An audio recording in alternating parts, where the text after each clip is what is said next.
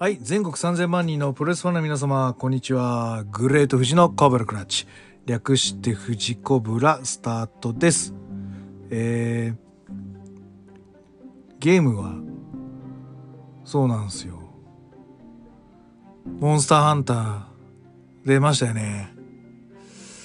でもね、スイッチなんですよね。息子がやってるんでできないんですよね。なので、私はまだ神宮寺三郎をやってる次第でございます。あのーあとはあのー終わったらですね あのえーなんかオホーツクにキーみたいなミステリーものが2本あったので2つ2本合わせて3,000円だったのでちょうどあのコンビニで3,000円のカードを買いまして一応ダウンロードだけはしましたはいなのでまあこれも後でやろうかなと思っております。はい。意外に意外にというかめちゃめちゃファミコンチックで超絵が汚かったんで あのそれはそれで楽しみです。はい。ということではい。あのー私のゲームはまだまだ続きますということで。はい。えー、じゃあ行ってみましょう。えーこの番組は健康プロレス所属グレート富士がプロレスやってる体の斜めからの視点で見てしまうプロレスの試合の感想やなぜ何と湧き起こってしまう疑問の数々に対して妄想の仮説を立てたり妄想の検証を勝手に探し出してしまう困ったポッドキャストです、えーそんな今日のコーナーは、えープロレスとカメラワークの、えー話にしますはいえっ、とご質問いただきましたありがとうございます。白の葉さん、ありがとうございます。はい、えー、なので、えー一応ですね、プロレスとカメラワークについて語ってもらえませんでしょうか？という話です。はい、一応前に語ってる部分もあるんですけど、えーこれだけにフォーカスしてっていうのはないので、実は、あのー喋ってみたいなと思います。カメラ映りの上手い選手や見栄えがいい技などについて富士山の考えを聞いてみたいです。ということで、はい、あの、ありがとうございます。あのまず、えープロレス会場があって、えーまあ、テレビ？新日だと、なんだろうな、2台とか3台ぐらいあるんですかね。あるし、えっ、と、週刊プロレスとか雑誌のカメラ、あとは、えっ、と、自分のところのサイトとかで上げる用のカメラだったり、トースポだったり、そういうカメラマンが何人もいて、そういう人たちが四方を囲んで、えーその中上で試合をする、うん、素晴らしい、なんつうの？目立ちたがり屋にとっては これ以上ない、はい、舞台なんだと思います。で、えー武藤がね、あの、これみんなも聞いたことあると思うんですけど、このコロナ禍の中で、あの無観客っていう試合はどうでしたかって言ったら、まあ、かなり楽勝だねみたいな話だったよねテレビマッチだと思えば全然楽だよねみたいな話だったんであやっぱり常にカメラワークを意識して動いているんだなっていうのは武藤敬司かなと思ってますでえっ、とさっき言ったねあの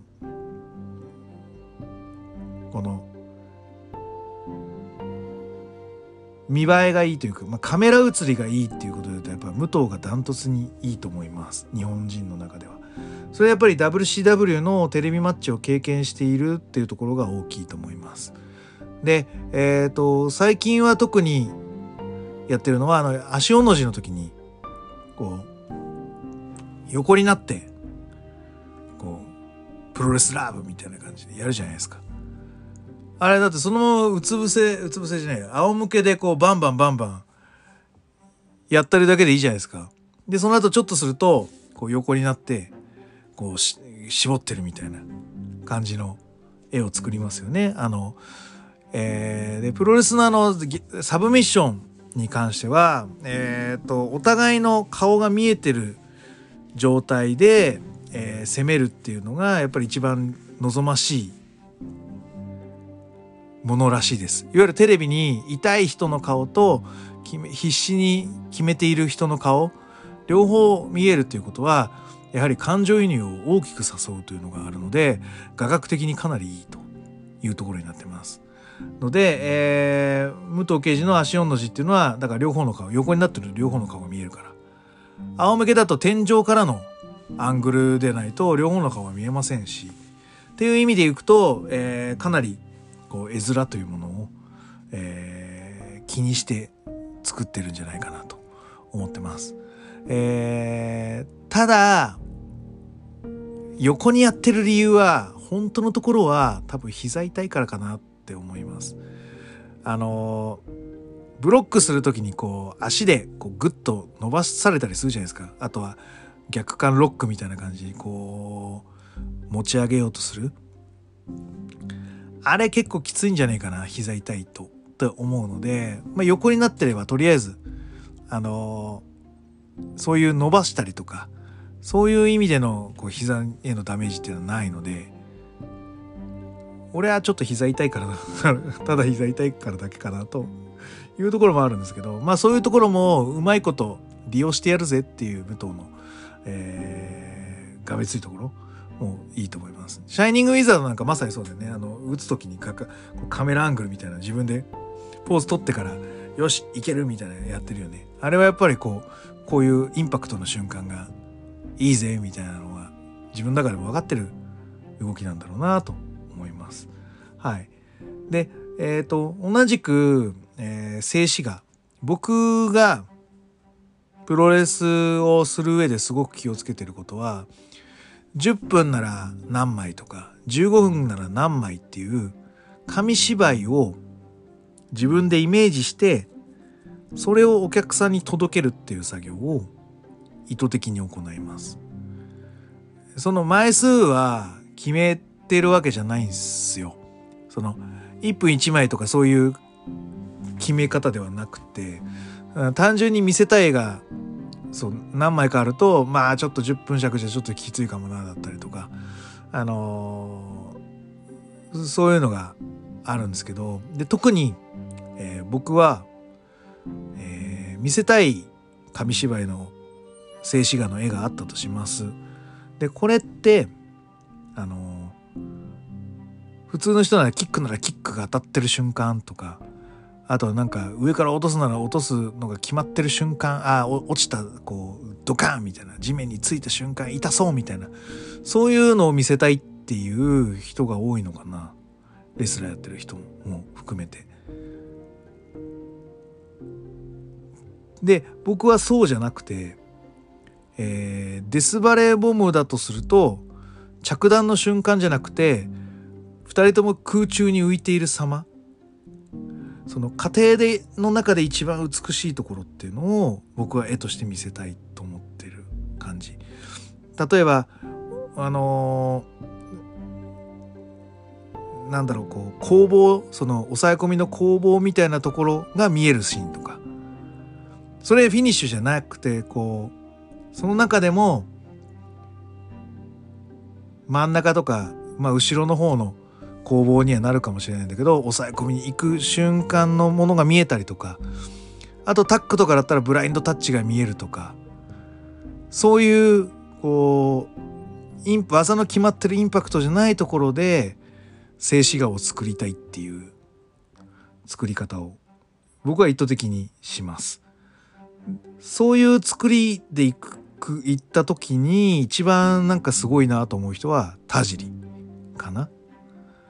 彼もかなり静止画で見せていくタイプだと僕は思ってます。うん、で僕が言った言ったようにそのインパクトの瞬間じゃなくてその過程とかその結果の様みたいなの方を重視してるタイプ。例えばこれ合ってるかどうか分かんないですけど蛍光灯マッチとかの静止画を作るとするならば僕はあまりそのデスマッチやったことないのでやっぱりこうバチコーンってぶち当たって蛍光灯がバシーンってこう飛び散ってる瞬間みたいなのがやっぱインパクトのところがいいんでしょ？多分。でお客さんもそれが見たいんじゃないかなと思うんだけど、えー、田尻とかが見せたいところっていうのは例えばあのたまにツイッターで流れてますよね。矢野と毒斬り合戦するやつ。あれの最後あの矢野の毒斬りをかわしてであの傘にこう刺してるんだけどそれをこう閉じて2人とも顔が見えなくなるんですよ。その瞬間にこう毒斬りを吹いてるだろうなみたいな絵があってでパサッとこう傘を開くと、えー、顔が真っ赤にこう毒斬りで染まった矢野徹がいるっていう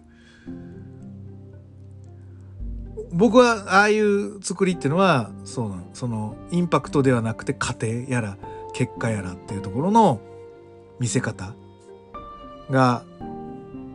うん田尻はすごいなと思うし僕が見せたい絵に一番近いことをしてくれるなと思います。はい。あの、なんつうんだろう。うん。田尻のその試合っていうのはいつもそういう感じがしますな。はい。で、えっ、ー、と、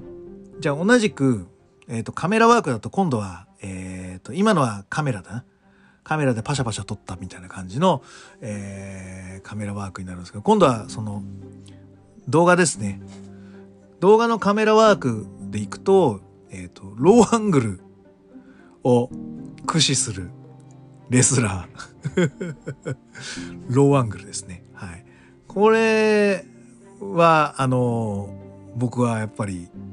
彼を推しさせていただきます。えー、ザ・ロックです。あの、バックステージで、ローアングルから、えー、目をつぶったあのロック様が出てくるわけですよ。でこう匂いを嗅いでるってわけじゃないですけどでこう目をつぶったままこう顔をちょっと上に上げて「Finally! Finally! The Rock has come back to!」なんかねあの「ロサンゼルス」とか